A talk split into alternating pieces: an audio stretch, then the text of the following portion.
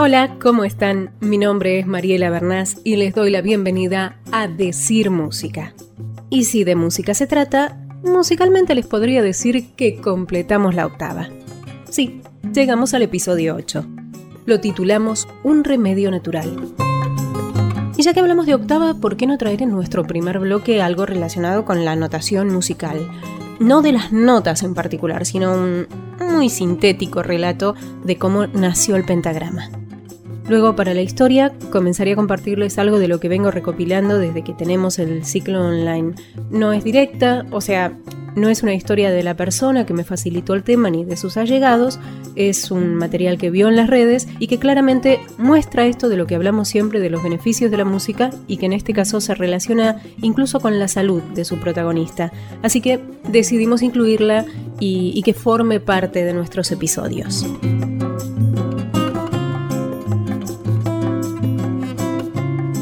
Como pasó con los textos y la poesía, que empezó a transformarse en canción de la mano de los trovadores, antes de que se inventara la escritura, no quedaba otra alternativa que la de repetir hasta memorizar, ¿sí? Cuidarse muy bien de que nada se olvidase, porque ante el olvido el riesgo de la pérdida era enorme.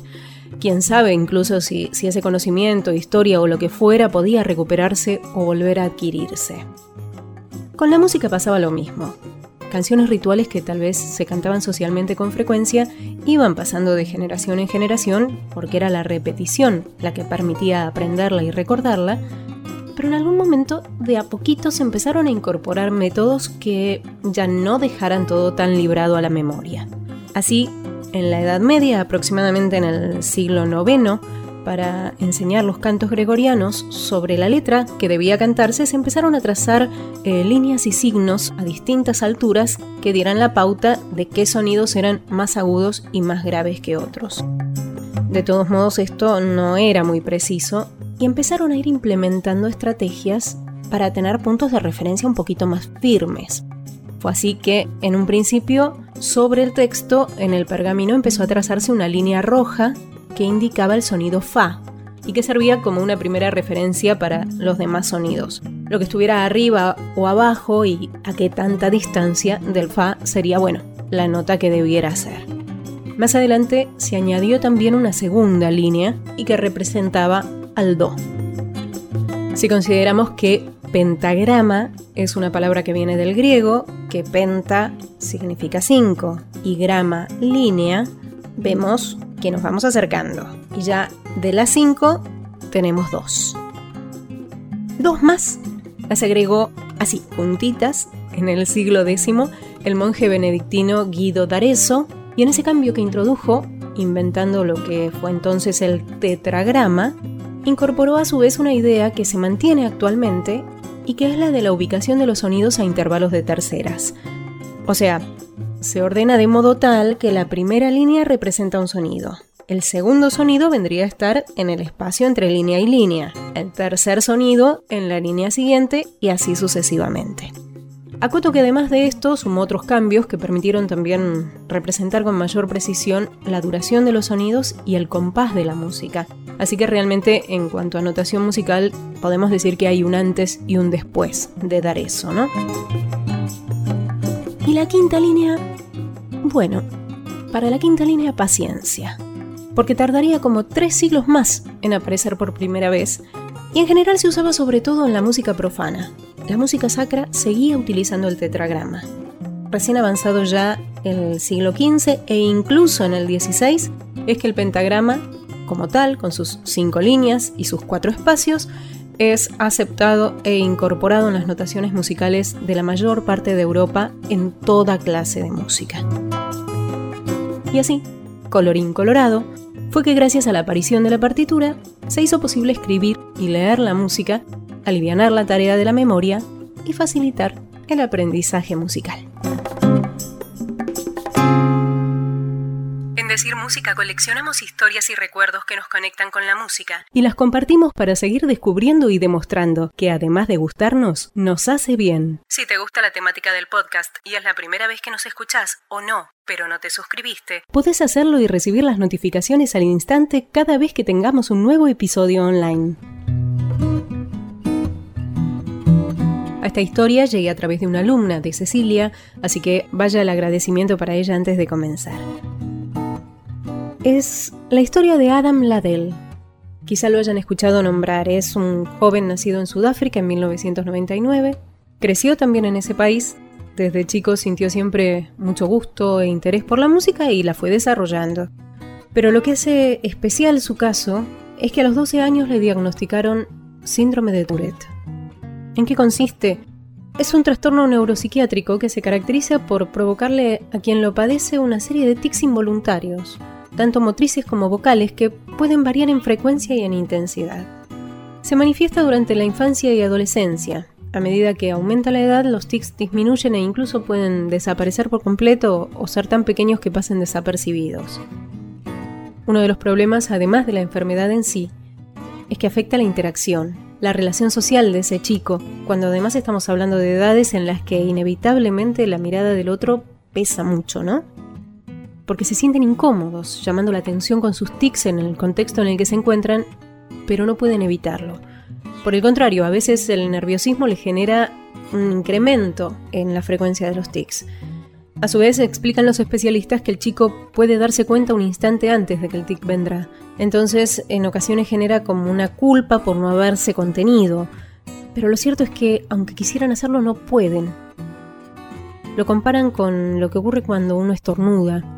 Vieron que al, estornudar, uno percibe que va a estornudar e inmediatamente el estornudo se produce sin que podamos evitarlo.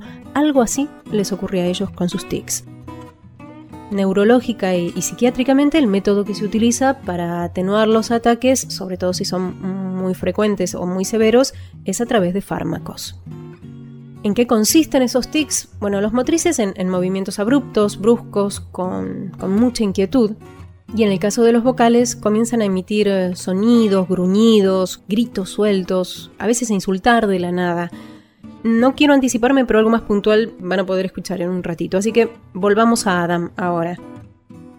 El primer contacto que tuve con su historia fue a través de un video que él grabó a los 16 años, en el que él se presenta, comenta brevemente su caso, cuenta que padece eh, síndrome de Tourette, trastorno obsesivo compulsivo, TOC, eh, déficit de atención por hiperactividad y y que es el síndrome de Tourette el que le produce los tics que no puede controlar y que son muy notorios en el video, porque él justamente decide grabarlo en uno de los momentos en los que está teniendo un ataque para mostrar lo que le produce la enfermedad y lo que a su vez ocurre luego cuando canta.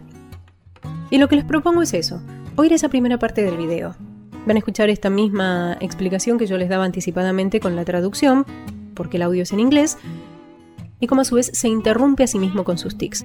Luego, bueno, lo que él pretende mostrar. Hi, I'm Adam. Oh, oh. Hey, oh, oh, oh, oh. sorry. Oh. I'm Adam. Oh, I'm 16. Oh. And as you can tell, oh, I have Tourette syndrome. Oh. Oh. I also have ADHD and OCD, but oh, that's different. Oh. Um, what I'm going to be doing today oh, oh, is because I'm taking quite bad right now. I wanted to sing a song for you guys, so I could show you guys the Reitero que esto ocurre de manera completamente involuntaria y que no le es posible evitarlo. And when I do sing, el video continúa, Adam está sentado frente a un teclado y explica que va a tocar y a cantar a continuación un tema de su autoría para mostrar lo que ocurre con sus tics cuando empieza a cantar, aún estando en el medio de un ataque fuerte.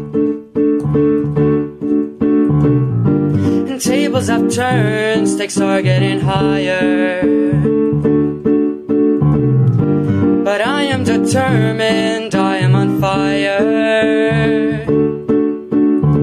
Jumping from building to building, I'm gonna find ya. Mile after mile, I'm getting closer. Ain't got no lightning speed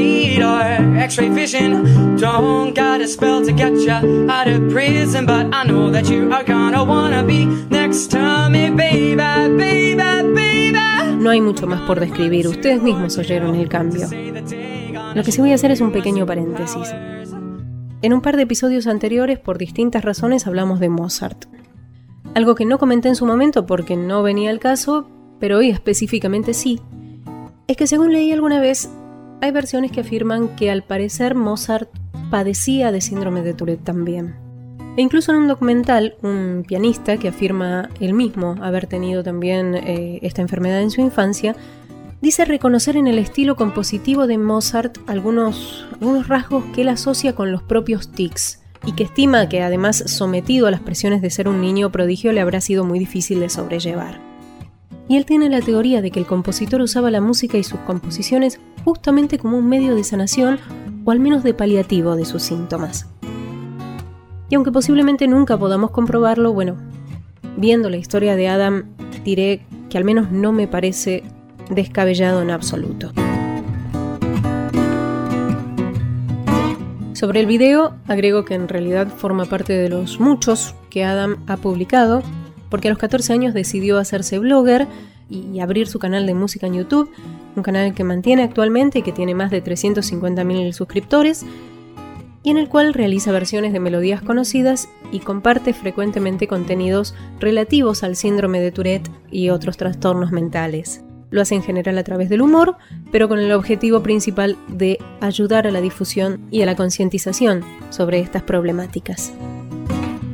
Y una cosa más, en 2015 redobló la apuesta musicalmente hablando y participó exitosamente del concurso televisivo The Voice, La Voz, en Australia, haciendo un cover del tema Trouble de Coldplay.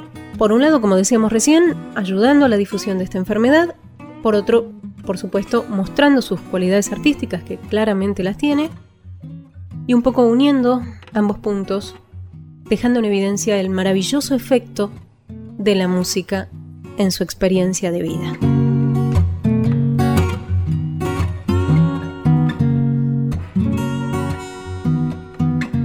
¿Qué es decir música? Un podcast dedicado a hablar de ella. De cómo la música a veces marca la vida de las personas. Desde definir una vocación artística hasta mejorarnos el ánimo en un día difícil. Desde lo expresivo o lo recreativo hasta la conexión con un recuerdo o un sentimiento. Es un espacio que promociona los buenos efectos y beneficios que la música genera en nosotros. Si querés sumar alguna experiencia personal con ella, podés escribirla o enviar un audio a decirmusica.gmail.com Decirmusica.gmail.com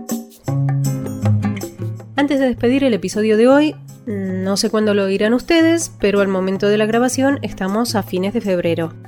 Y como les comenté en el episodio 1, Decir Música fue pensado en un principio para acompañar este periodo de, vacaciones de verano, enero y febrero aquí en Argentina, aprovechando que uno está más distendido tanto desde mí para la parte de producción como ustedes para la de la escucha.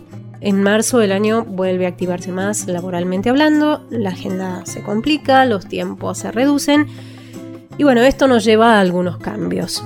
Sí queremos seguir haciéndole publicidad a la música, como solemos decir, contando historias y anécdotas que nos conectan con ella y con sus buenos efectos, pero vamos a distanciar un poco más la regularidad de los episodios y vamos a ir publicándolos ya no semanalmente, sino de manera un tanto más espaciada. Así que ahora más que nunca, si no quieren perderse ningún episodio y quieren saber al instante cuándo tenemos uno nuevo online, les hago la sugerencia de que se suscriban a través de la plataforma que suelen utilizar o que prefieran. Eh, entre otras está disponible en Spotify, en iBooks o eBooks, eh, Spreaker, SoundCloud, Anchor, Google Podcast y, y algunos más, buscándolo como Decir Música o Decir Música Podcast. Con una frase que esta vez pertenece a Eric Clapton, llegamos al final. ¿Qué dijo Clapton? Para mí hay algo primitivamente calmante en la música. Se va directamente a mi sistema nervioso, haciéndome sentir a 10 metros de altura. A 10 metros de altura, al ras del piso, en el sótano o en el pico de la montaña más alta, sigo afirmando que la música es mágica